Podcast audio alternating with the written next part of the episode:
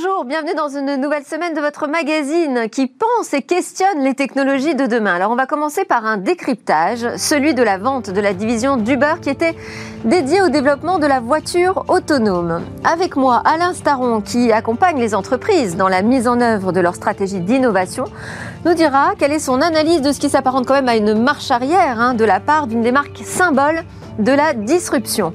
Ce sera donc son interview dans quelques instants. Et puis, au cœur de cette émission, nous débattrons de l'euro numérique. La Banque Centrale Européenne doit-elle accélérer sur le sujet? Pourquoi? Que changerait cette monnaie virtuelle européenne? Trois spécialistes vont nous aider vraiment à décrypter l'ensemble de ce sujet. Et puis, nous retrouverons notre rendez-vous avec euh, l'alerte cyber qui appelle à la prudence, notamment sur le click and collect, avant de conclure par une innovation qui devrait faire progresser la détection de troubles mentaux demain? Mais donc tout de suite, place au regard disruptif d'Alain Staron. Bonjour Alain. Bonjour Delphine.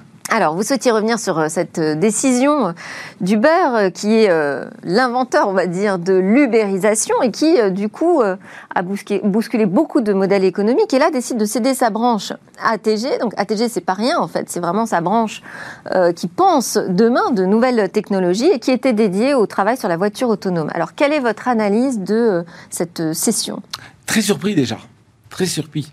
Travis Kalanick, le fondateur d'Uber, a créé un modèle disruptif, hein, on le sait tous. Il, a, il s'est intéressé à une profession euh, qui était vivait sous forme de rente, protégée par une réglementation. Hein, je ne sais pas si vous vous souvenez, Les il y a taxis. 10 ans. Euh, un taxi, euh, conduire dans un couloir de bus ou aller attendre à une station de taxi était réglementé. Il fallait une licence. Donc n'importe qui ne pouvait pas rentrer, les licences étaient contingentées. Et donc c'est une profession qui vivait sous forme de rente. Et il a remplacé ces trois protections réglementaires par une seule technologie, le téléphone mobile. Quand il a fait ça, il a fait l'archétype de la disruption. Hein. Il a changé le paradigme. On ne va plus chercher un taxi, c'est le taxi qui vient vous chercher. Moyennant quoi, les taxis, quand on regarde les courbes d'évolution du nombre de courses de taxis, par exemple à New York, elles se sont cassées la figure, donc la disruption est vraiment avérée. Avec un truc intéressant, c'est que non seulement il y a la technologie, mais il y a aussi le business, l'expérience utilisateur derrière. Et l'expérience utilisateur, c'est une application. Alors la bonne nouvelle, c'est que G7 a très vite fait une application, donc ils sont revenus dans la course, avec les détails qui font toujours sourire. Hein. Euh, quand vous avez pris votre, euh, votre course Uber, à la fin, on vous demande de noter éventuellement les pour pourboires. C'est G7, vous décidez à l'avance le pourboire que vous laisserez systématiquement à tous les chauffeurs. Et chez Didi en Chine, c'est encore autre chose. Vous me donnez le chauffeur juste à l'avance pour avoir une voiture, qui arrive plus vite. Donc, trois cultures, trois modèles du pourboire. Vous payez un service, vous récompensez un service ou vous payez parce qu'il faut payer. Bref, ça, c'est le modèle Uber démarré en 2009. En 2015, il lance ATG, les véhicules autonomes, avec une, une, conviction très forte. C'est un modèle existentiel pour Uber. Il va pas avec l'eau de la cuillère. Pourquoi ben, Parce qu'à partir du moment où les voitures sont dirigées quelque part, quand vous rentrez dans le Uber, vous savez déjà où vous allez, il suffit de conduire. C'est pas très loin de ce que c'est faire un robot. Et lui-même, quand on lui demandait c'est quoi la limite de votre modèle économique, il répondait le gars devant. un style un peu sulfureux qui doit coûter son poste. Hein. Euh, mais voilà, donc il fallait, il savait, c'est pour ça qu'il a lancé très vite les, véhicules autonomes, il savait qu'il fallait aller vers, les véhicules autonomes. C'est-à-dire c'est pas juste une rupture technologique, c'est aussi une rupture euh, économique. Économique, économique. L'idée, c'est de limiter les coûts euh, et donc en, en enlevant cette interaction avec le chauffeur. Exactement. Et le problème est venu des coûts. Donc son, le nouveau PDG d'Uber doit réduire les coûts. Uber n'a jamais été à l'équilibre depuis 2009. Peut-être un trimestre donc perd toujours de l'argent. Dans un schéma qui est assez classique, hein, on veut gagner de la part de marché. Donc on, dépense beaucoup. C'est comme Amazon partie e-commerce. Hein. La partie e-commerce, Amazon ne gagne pas beaucoup d'argent parce qu'il faut gagner de la part de marché. Et donc Uber va être le premier partout. Donc il dépense, il dépense, il dépense. Et en même temps, il doit financer la disruption suivante. Et c'est ça qu'il n'a pas réussi à faire. En tout cas, le nouveau PDG a dit, je revends à Aurora. Alors c'est ça qui est un peu surprenant. Pourquoi se désengager euh, d'ATG et de la voiture autonome si c'était tellement stratégique pour Uber? Première raison, la finance. Euh, il faut, avoir de l'argent. Et autrement dit, quand vous faites une disruption, à un moment, il faut un MVP, un minimum viable product, il faut commencer à gagner de l'argent. Et là, ça faisait 11 ans qu'il courait après, donc c'est un peu compliqué. Le deuxième sujet, qu'on va pas pouvoir trop développer, mais quand même, euh, Uber, c'est la seule société qui a eu un accident mortel pendant qu'il testait des véhicules autonomes. C'est un chauffeur Uber qui n'était plus chauffeur, qui était en train de tester le robot avec quelqu'un derrière et qui a regardé un film au lieu de voir un, piéton, qui, un cycliste qui traversait à pied de nuit la route. Bon, euh, dramatique il y a eu d'autres déboires. Il y a eu aussi le recrutement euh, d'un ancien de chez Google. Ouais, c'est le troisième sujet. Euh, voilà. Le troisième sujet, qui finalement a été accusé de vol euh, d'informations secrètes, hein, puisqu'il arrivait avec finalement tout le capital de travail de, Google, sur la voiture autonome. Il, il, est en prison pour 18 mois. Et le, les, les, les, chief scientists d'ATG disaient on n'y arrive pas, la voiture ne progresse pas. Quand on regardait les scores fin 2018, hein, la Californie où se passe beaucoup de tests demande à tous les, tous les fabricants de donner leur score. Combien de kilomètres, de miles vous pouvez conduire avant de reprendre la main?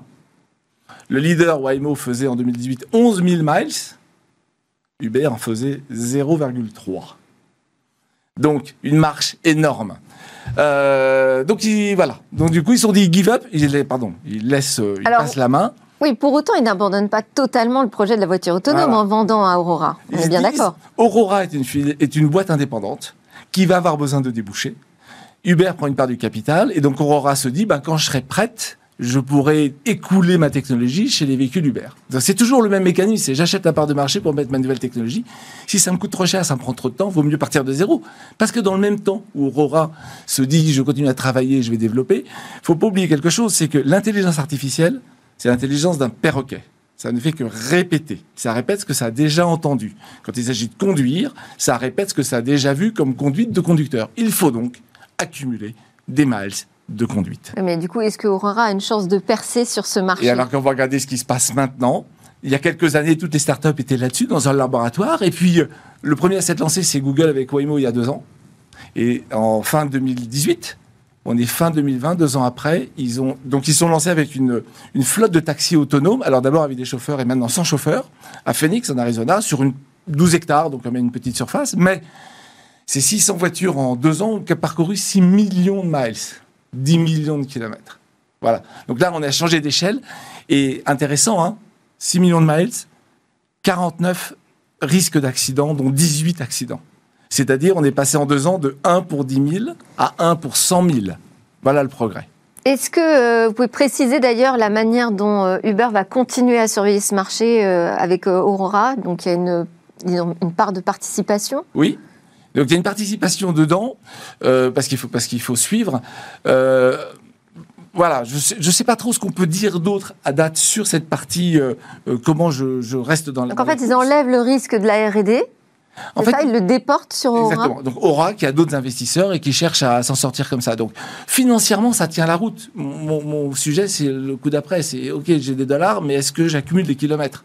Hein, L'intelligence artificielle, il faut accumuler de la donnée.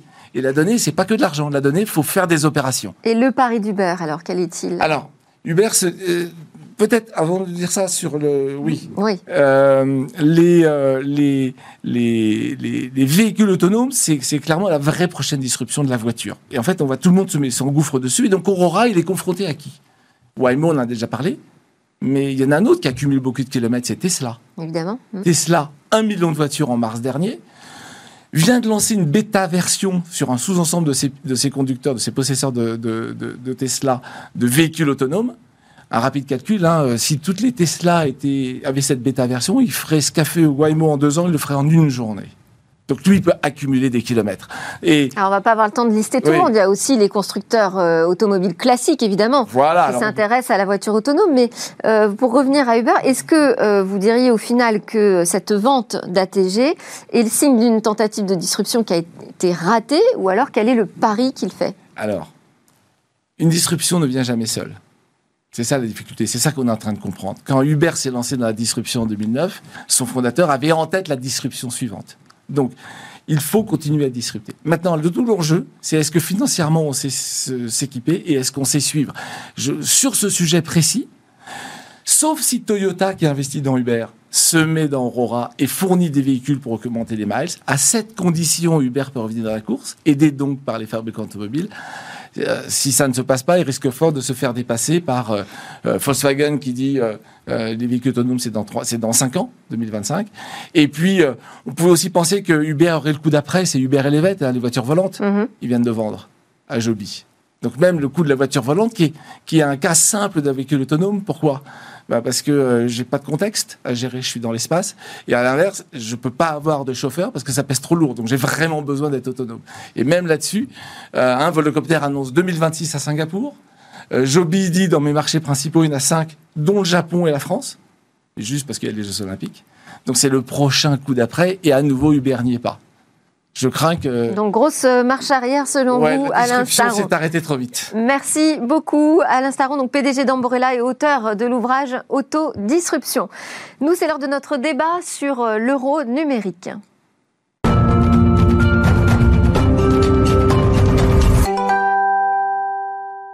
La Banque centrale européenne a lancé une consultation qui s'achèvera mi-janvier sur l'émergence de la future monnaie virtuelle européenne euh, elle coexisterait évidemment avec euh, celle qu'on connaît, la monnaie fiduciaire, les pièces et les billets en euros, et serait accessible à tous les citoyens et entreprises pour leur, leur paiement électronique quotidien. Alors, on va voir euh, quel sera l'intérêt, quel serait l'intérêt de cet euro numérique et quelles seraient les conséquences de son adoption avec Adrien Zera, qui est en plateau avec moi, responsable de l'adoption de la technologie Tezos en France chez Nomadic Labs. Et nous avons également en avec nous Yves Laurent Caillan, PDG et cofondateur de CoinPlus, qui veut démocratiser l'usage des crypto-monnaies et vient à ce titre de lancer en France, Belgique et au Luxembourg un produit destiné au grand public. C'est un compte Bitcoin matérialisé sous forme de carte bancaire. On en parlera aussi un peu tout à l'heure et Karim Ganem, cofondateur d'IOV, alors je ne sais pas s'il faut le dire euh, à l'anglaise, hein, IOV, et co-inventeur d'une nouvelle technologie qui permettra, grâce à un identifiant universel, de simplifier les échanges de valeurs sur la blockchain. Si je vous dis tout ça, c'est parce que euh, on est sur un sujet euh, sur lequel on a vraiment besoin d'acculturation. Hein. C'est à la fois un sujet monétaire et technologique, donc pas simple. On en parle de temps en temps dans Smart Tech pour se faire à cette à cette nouvelle idée que peut-être émergera cet euro numérique. En tout cas, on a l'impression que euh, la probabilité semble se rapprocher. Quel est votre sentiment euh, là-dessus, Adrien Zera? Un euro numérique, est-ce que c'est euh, probable? Et quel serait son intérêt? Alors, probable oui. je pense qu'il faut rappeler qu'il y a une initiative qui a été lancée par la Banque Centrale Européenne et, à mon avis, c'est une réponse avant toute chose à une menace que je veux dire, c'est qu'il y a. Il y a Une menace de souveraineté? Exactement. Il n'y a, a, rien de plus souverain que la monnaie. Et aujourd'hui, je pense qu'il y a une réponse de la Banque Centrale Européenne et des banques centrales euh, de la zone euro face à des initiatives privées comme le, le, projet de Facebook qui s'appelle maintenant Diem, qui s'appelait Libra, ou aussi euh, les avancées euh, du gouvernement chinois avec le yuan digital. Donc, je pense que la probabilité est, est, plus proche de 1 maintenant euh, qu'il y a quelques mois, parce qu'il faut répondre, il faut se positionner par rapport à ces initiatives pour euh, maintenir une... Et on ne va pas le faire juste pour le faire. Quelle sera vraiment son utilité. son utilité exactement à cet euro numérique? Bah, Donc il y a effectivement euh, protéger la, souveraineté monétaire de la zone euro, mais aussi il y a des applications. Donc ce qu'il faut comprendre, c'est que c'est encore c'est une expérimentation avant toute chose. Et le premier cas d'application, c'est vraiment dans l'industrie financière euh, avec ce qu'on appelle tout ce qui est euh, livraison contre paiement d'actifs euh, financiers. Donc c'est vraiment un travail qui est fait par les banques commerciales avec les banques centrales. Donc en ce sens, la Banque de France a lancé une expérimentation avec huit projets pour étudier un petit peu le mécanisme de livraison contre paiement d'actifs financiers représentés sous forme de tokens sur blockchain et euh, pour pouvoir faire ce delivery versus payment, ce livrement contre paiement, contre paiement pardon, il faut qu'il y ait en face un euro, un euro euh, digital, un euro numérique. Voilà. Parce qu'aujourd'hui, on utilise euh, des monnaies bah, numériques existantes, mais qui ne sont pas contrôlées. Qui ne sont pas sur blockchain, en tout cas, oui, tout à fait. Alors, on va donner la parole à Yves Laurent Caillan, qui est PDG et cofondateur de CoinPlus. Bonjour, Yves Laurent. Bonjour. Euh, selon vous, qu'est-ce que changerait cet euh, euro numérique euh, très concrètement? Voilà, ben, ce qu'a dit Adrien est correct, c'est-à-dire qu'il y a un aspect wholesale, un aspect gros et un aspect retail. Et ce, qui, ce qui va se changer dans, le retail, c'est que le, les usages vont pouvoir donner la, la tendance, c'est-à-dire que la, cette, cette crainte qu'un d'une souveraineté qui va bientôt peut-être partir, puisque c'est technologique également, et les géants de l'Internet vont certainement s'y mettre, soit américains, soit chinois. Et il y a déjà, Adrien pourra le confirmer, des nœuds qui tournent sur, c'est-à-dire des ordinateurs qui tournent sur euh, Amazon. Et donc au quotidien, euh, le client final va pouvoir régler, va pouvoir payer son, euh, ses, ses, paiements euh, euh qu'il fait tous les jours avec un euro numérique ou avec un Libra ou avec d'autres monnaies qu'on pourra appeler des monnaies euh, numériques, des monnaies issues d'une technologie soit contrôlée par une banque centrale, soit contrôlée par une firme privée. Et euh, la problématique, c'est que si la banque centrale perd cette souveraineté, comme a dit Adrien, euh, il va falloir se poser des questions sur à quoi servent les banques centrales en dehors de leur principal outil qui est la régulation euh, et les échanges entre banques centrales elles-mêmes et banques commerciales. Mais on a, si, on a excusez-moi juste de vous interrompre là-dessus, c'est que on a déjà un euro qui sert hein, à des transactions euh, électroniques. Euh, on pourrait dire que c'est un euro déjà un peu numérique. On a déjà des crypto-monnaies qui existent sur le marché. Euh, quelle est l'utilité d'en créer une nouvelle?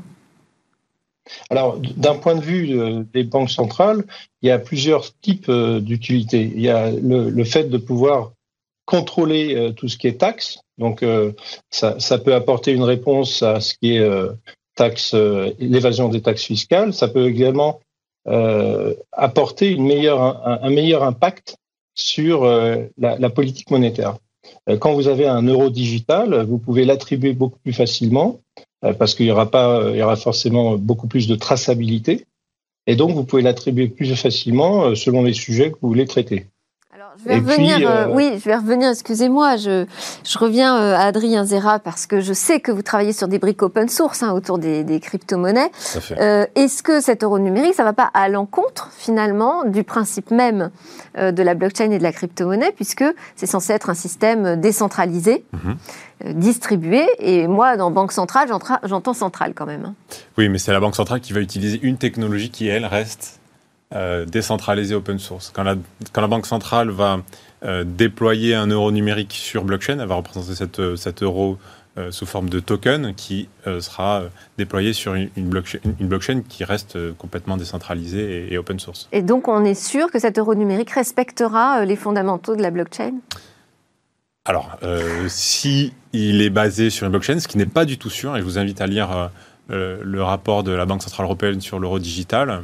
Pour moi, je pense que ce n'est pas sûr encore que la Banque Centrale décide de, de lancer ça sur... Quelle serait l'autre option euh, TIPS.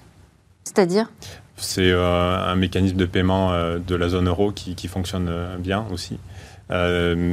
Peut-être qu'ils regardent aussi d'autres technologies, mais ce n'est pas encore décidé. Donc s'ils utilisent une blockchain, effectivement, ça respectera les principes d'une blockchain. Alors, on va donner la parole maintenant à Karim Ganem, cofondateur euh, d'IOV. IOV, d'ailleurs, il va nous dire tout de suite. Bonjour Karim. Bonjour. Comment on prononce le nom de votre structure? Ça dépend dans quel pays. D'accord. À l'international, IOV. Et en France, euh, euh, IoT et en France, IOV. IOV. Et en fait, c'est l'acronyme de Internet of Values. Ok. Alors, euh, quand on parle d'euros numériques, euh, vous, ça vous fait penser à quel type euh, d'enjeu? Alors, en fait, c'est euh, un enjeu justement qui, qui, est important pour les, utilisateurs parce qu'en fait, on, on, est dans une transition entre un Internet de data, Internet de la valeur. Et en fait, au-delà euh, même de l'euro numérique, ça va permettre en fait à, aux, aux, utilisateurs, aux consommateurs et à, et à cette, cette forme d'internet de valeur de devenir mass market. Pour moi, euh, l'intérêt majeur qu'il y a dans l'euro numérique, c'est qu'en fait, on sort de la volatilité euh, euh, du Bitcoin, par exemple, pour aller vers euh, un, en fait, un token qui n'a pas de volatilité et qui peut être utilisé justement pour pour faire des paiements. Euh, la, la, monnaie, euh, vous, l'évoquiez au début de l'émission, en fait, la monnaie a constamment évolué depuis la, la monnaie euh, et qui est qui est vraiment le, le, le cash, la, la, la, monnaie euh, papier, et, et, et, de plus en plus, on va vers une monnaie qui est de plus en plus euh, numérique, digitale, et, ça, et, cette transition-là, en fait, euh, on reste sur, sur une monnaie qui permet de faire des échanges, mais avec de plus en plus de, d'efficacité. Donc, euh, euh, pour moi, ça, ça m'évoque plus de, de, de facilité, d'efficacité dans les paiements et euh, plus de sécurité aussi euh, pour, pour, sur l'internet des valeurs. Donc, c'est-à-dire que euh, on assurait une stabilité à cette euh, euro numérique si elle était gérée par euh, les banques centrales. Alors, je voulais faire réagir Yves-Laurent Caillant sur le sujet justement du fiduciaire et versus le numérique, parce que vous, votre entreprise, elle a décidé de lancer un produit physique. En fait, vous lancez une une carte euh, qui permet de matérialiser la, la crypto-monnaie. Alors, est-ce qu'on est sûr que finalement cet euro numérique sera 100% euh, virtuel? Voilà, en fait, euh, c'est une innovation, c'est une invention technologique. C'est le fait, sans électronique, sans passer par les réseaux Visa Mastercard, c'est le fait de pouvoir matérialiser votre compte Bitcoin ou même votre compte Tezos. Hein. On a également la, carte Tezos qui vous permet de matérialiser ce, compte sur une carte physique, mais ça peut être n'importe quel support physique. Et donc, on revient sur un, usage qu'on peut connaître du billet ou de la pièce, mais ça reste quand même l'accès à votre compte et votre compte est bien sûr dans les blockchains. Donc, euh, c'est juste la matérialisation physique de votre compte. Donc, la disruption, oui. Oui, je vous écoute. Et, donc, on, ce que va combattre euh, cet euro numérique, c'est aussi euh, tout cet aspect de d'argent black, de, black market, d'argent euh, euh, qui peut servir à autre chose qu'à des usages corrects. Et nous, ce qu'on propose, c'est aujourd'hui cette, cette carte physique qui est un accès à votre compte physique et qui est très facile à obtenir en bas de chez vous dans des réseaux physiques. Et c'est pour pouvoir faciliter, pour pouvoir adopter beaucoup plus facilement pour la, la, masse, pour une masse adoption beaucoup plus facile et rapide, que n'importe qui puisse adopter ces nouvelles tendances euh, d'euro digital ou de, bitcoin ou d'euro numérique. Adrien Zera et je voulais voir, parce que vous avez sorti une carte Tezos, Adrien Zera, vous pensez que euh, l'euro prendra une forme matérielle, finalement, cet euro numérique?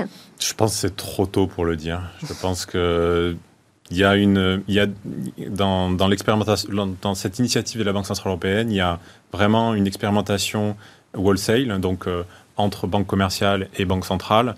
Et aussi, ils sont en train d'explorer toute la partie retail. Euh, pour le moment, on est vraiment encore dans une phase euh, d'expérimentation où il faut déjà étudier les impacts euh, de, cette, de cet euro numérique sur la stabilité financière. On n'est pas encore à... Pourquoi ça pourrait changer la donne, le fait de passer sur une blockchain? C'est un nouveau moyen de paiement hein, qui va arriver en plus et qui ne va pas remplacer, la, Banque Centrale Européenne insiste beaucoup là-dessus, qui ne va pas remplacer les, moyens de paiement actuels.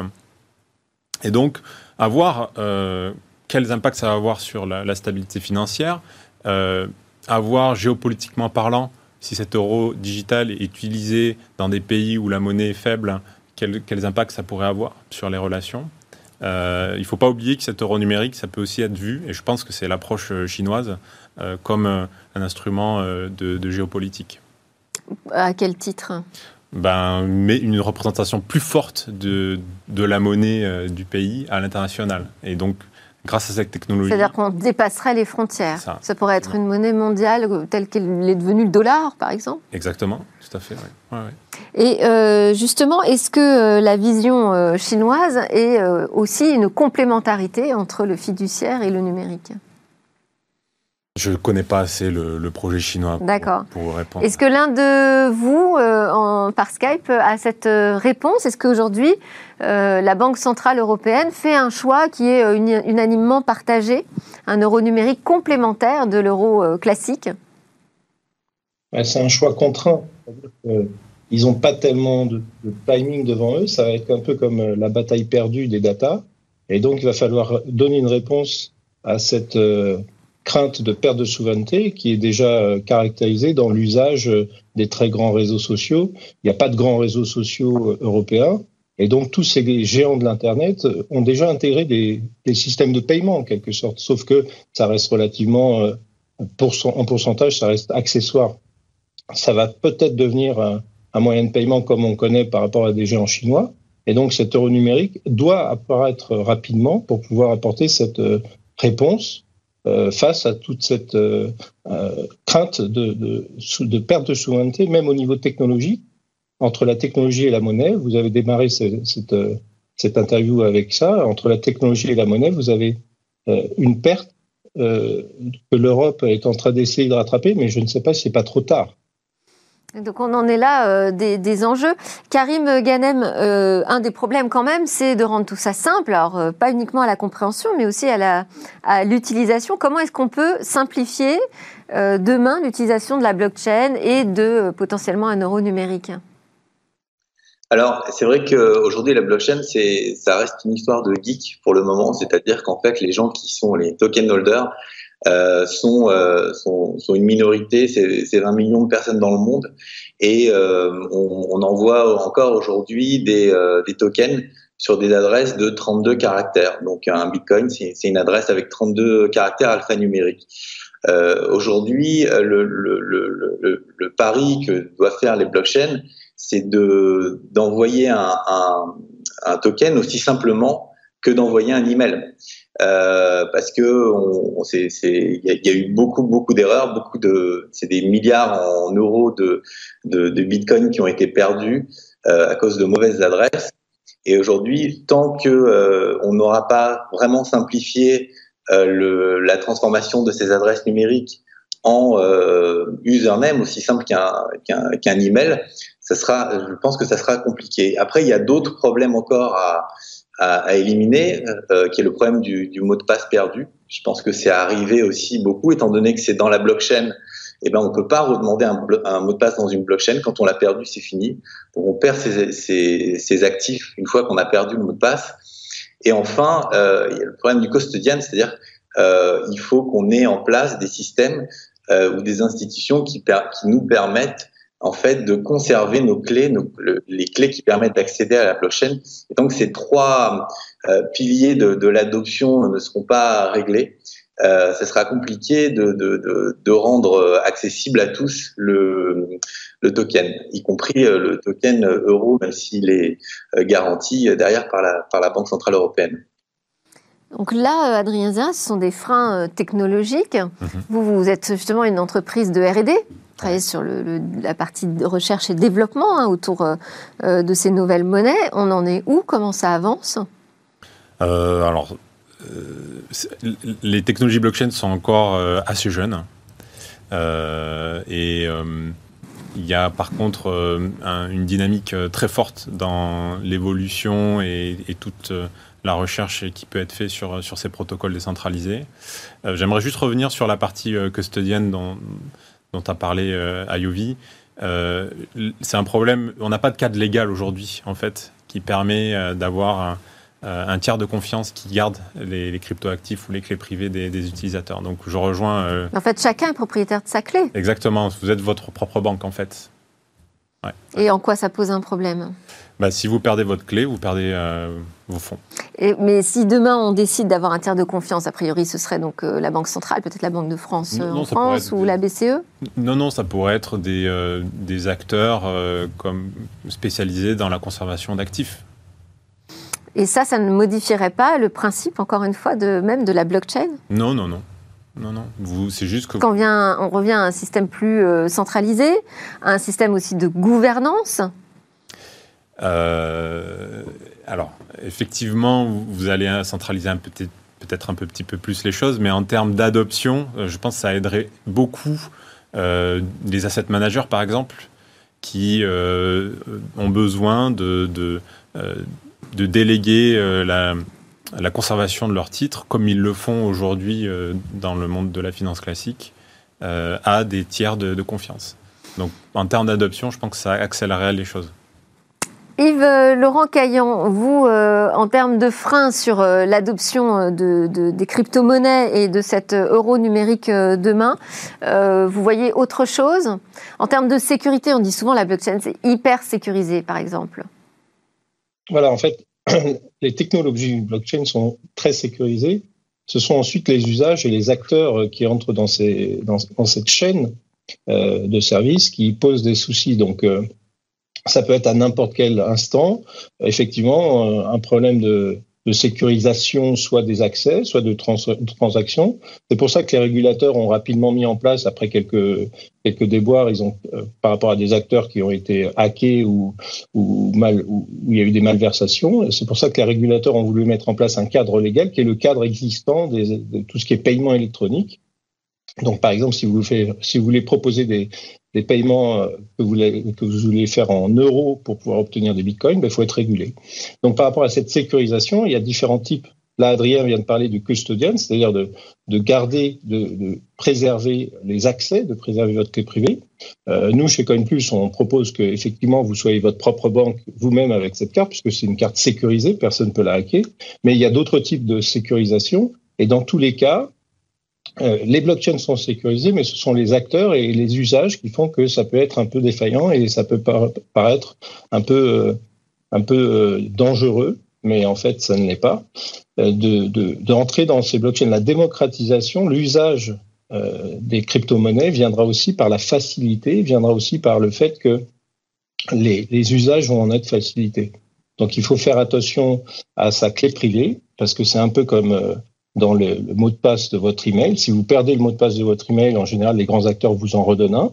Et bien là, ce qu'Adrien a relevé, c'est qu'il va falloir trouver des, acteurs qui vous redonnent un mot de passe euh, si vous perdez votre clé privée. Parce que si vous perdez votre clé privée, ce qu'on dit dans les blockchains, c'est que c'est it's c'est parti. Vous avez perdu vos bitcoins ou vos Tezos ou autres monnaies euh, euh, numériques. Ce qui représente justement une certaine sécurité, de savoir que personne, il n'y a pas de centralisation de l'ensemble de nos clés.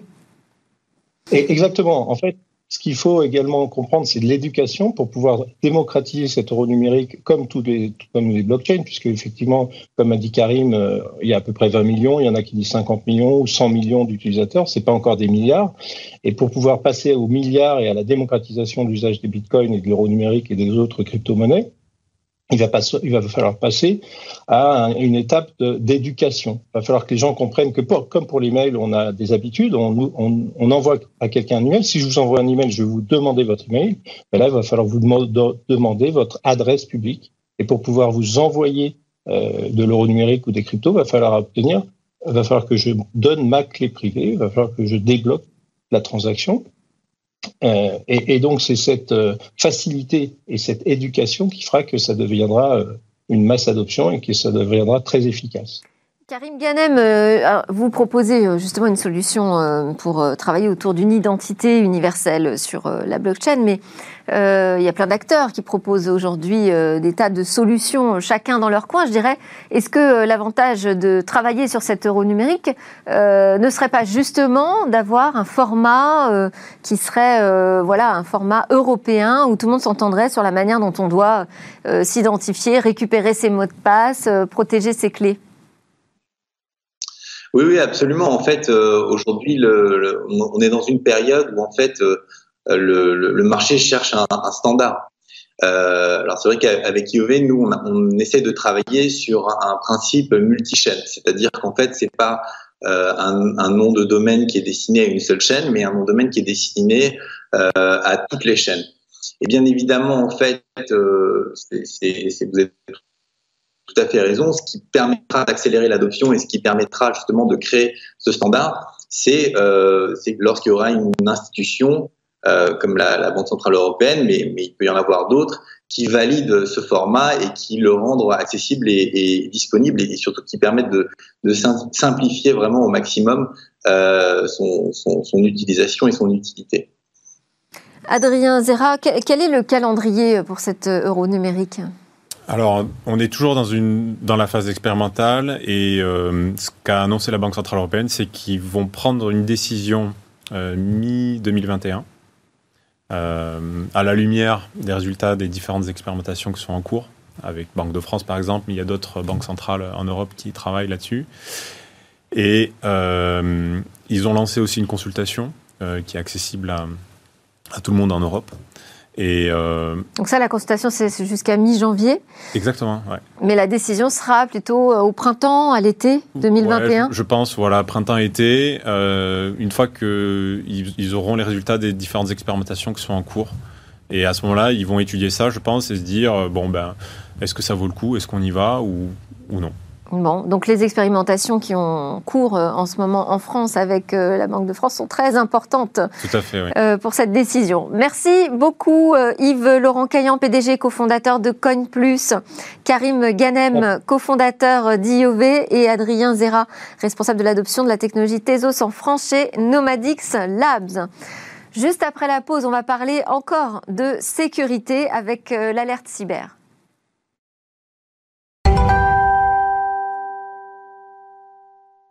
Nous sommes de retour sur le plateau de Smart Tech pour notre rendez-vous avec euh, l'alerte cyber et Damien Bancal, directeur du pôle cyberintelligence chez HeadBrains.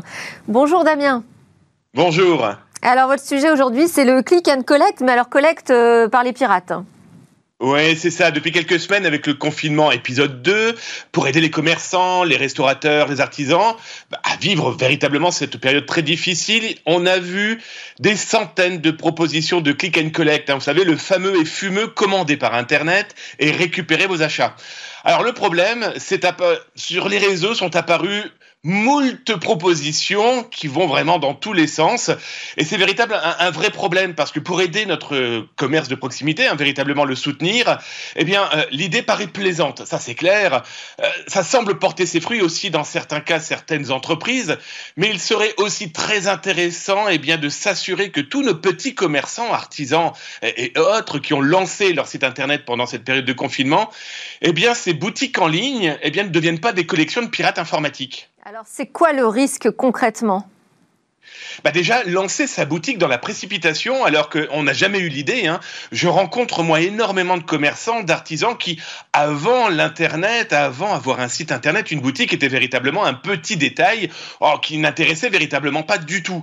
Sauf qu'aujourd'hui, on voit qu'avec le confinement et justement cette période où il faut bah, faire rentrer un petit peu d'argent quand même dans les caisses, eh bien, avoir une boutique est devenu quasiment indispensable.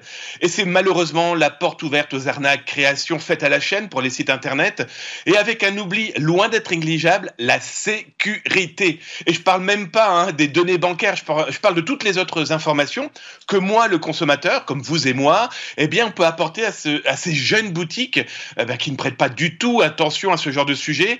Je vais vous inviter juste à tester un petit détail. Hein. Allez voir votre boulanger, allez voir eh bien, ces nouvelles boutiques sur le web et parlez parlez-leur, euh, par exemple, du RGPD, du Règlement général des données personnelles, et vous allez vous rendre compte qu'elles ne sont pas du tout au courant du sujet.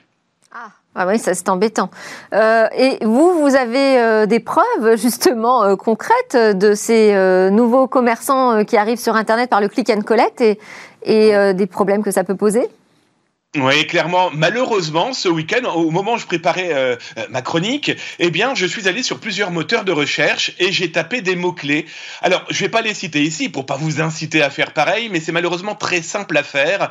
Et quand vous avez tapé ces mots-clés, eh bien, vous tombez sur des boutiques. Vous tombez donc euh, sur des, sites. Regardez comme on peut le voir à l'écran. Euh, où là on se retrouve en fait peut-être chez un avocat, peut-être chez un boucher, euh, peut-être dans la petite commerçante du coin qui vous fait des produits, euh, des produits verts.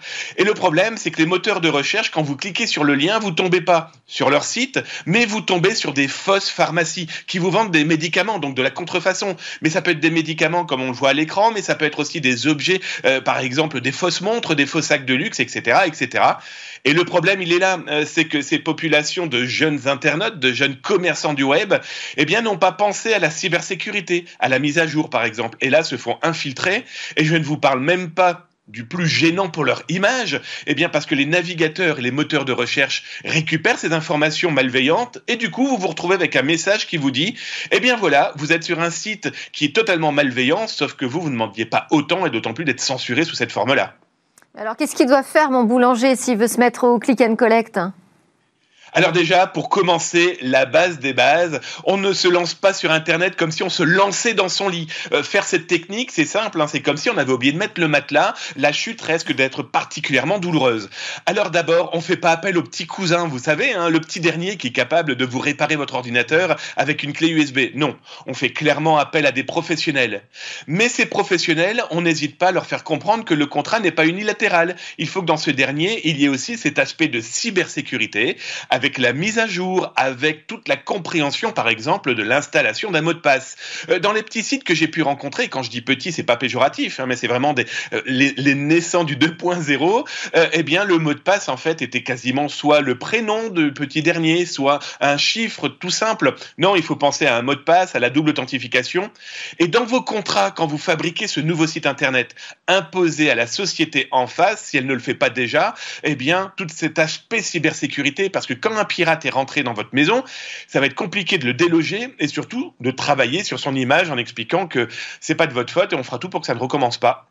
Oui, parce que les risques sont plus du côté de, de l'acheteur, de l'utilisateur, ou euh, du côté du boulanger qui euh, se met au click and collect? Ah bah c'est simple, le risque est vraiment dans les deux sens. D'abord, moi, consommateur, où on pourrait potentiellement voler mes informations, voire même injecter un logiciel malveillant à partir d'un blog, à partir d'un site. Ceux que j'ai rencontrés ce week-end, j'en avais deux, qui diffusaient quoi? Qui diffusaient un ransomware. Vous savez, ces fameux logiciels.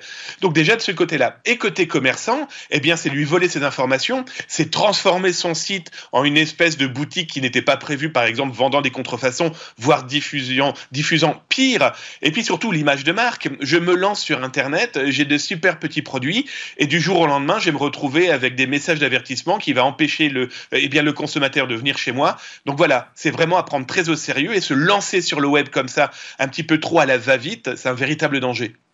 Merci beaucoup Damien Bancal, directeur du pôle cyberintelligence chez EdBrands pour euh, ces appels réguliers à la prudence dans Smartech. Alors avant de se quitter, on va terminer avec la découverte d'une innovation dans le domaine de l'e-santé.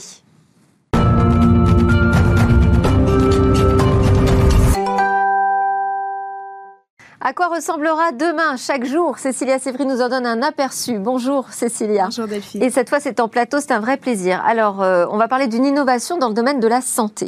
Oui, une start-up française met au point en ce moment même euh, la première solution numérique capable d'identifier euh, en temps réel des troubles neurocognitifs chez un patient. Cette application, elle fonctionne comme un jeu d'exploration d'images qui analyse les mouvements oculaires euh, du sujet en temps réel grâce à l'intelligence artificielle. Elle s'appuie sur les recherches du CNRS qui ont mis au point en fait un marqueur d'analyse des mouvements Les chercheurs se sont rendus compte en fait qu'en analysant les mouvements oculaires d'une personne qui est en train d'observer une image, on peut dire si oui ou non elle présente des risques de troubles neurocognitifs. En fait, il est prouvé que le regard suit toujours les mêmes points clés dans une image euh, chez une personne saine. Alors, si les mouvements oculaires sortent de ce chemin type, c'est qu'il y a un risque de troubles neurocognitifs. Et en fonction même de cette divergence de, chemin d'exploration, le trouble peut être euh, identifié. Le problème du CNRS, c'est qu'il a mis au point ce marqueur en utilisant une caméra infrarouge.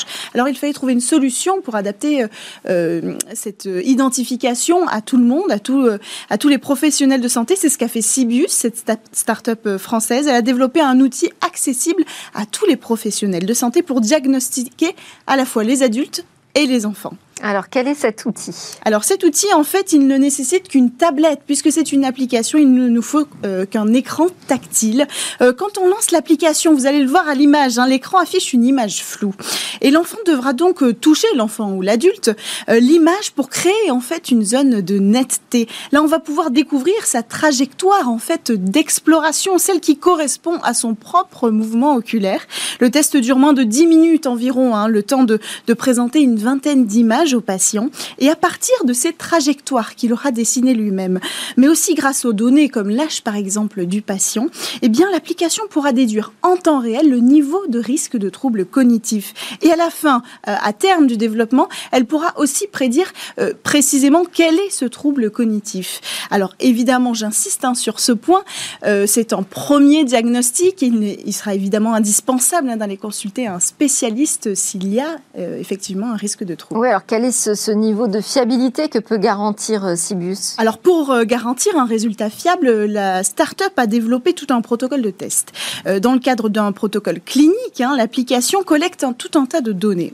10 000 images ont déjà été aujourd'hui exploitées par des sujets sains et, euh, et qui présentent aussi des troubles neurocognitifs. En fait, aujourd'hui, l'application, pour l'instant, est seulement capable d'identifier s'il y a un trouble, euh, mais à terme, grâce à toutes ces données qu'elle récolte, elle pourra dire précisément de quel trouble il s'agit. Et sait-on quel est le calendrier? Quand est-ce que les médecins pourront vraiment s'approprier la technologie? Alors, pas avant fin 2021, mais c'est déjà demain. Euh, quand elle sera prête, cette solution pourra véritablement révolutionner, par exemple, la prise en charge de l'autisme en France. L'autisme, c'est 8000 enfants chaque année qui naissent avec l'autisme selon le CERM. La grande difficulté, c'est que le diagnostic est très difficile à poser le plus tôt possible.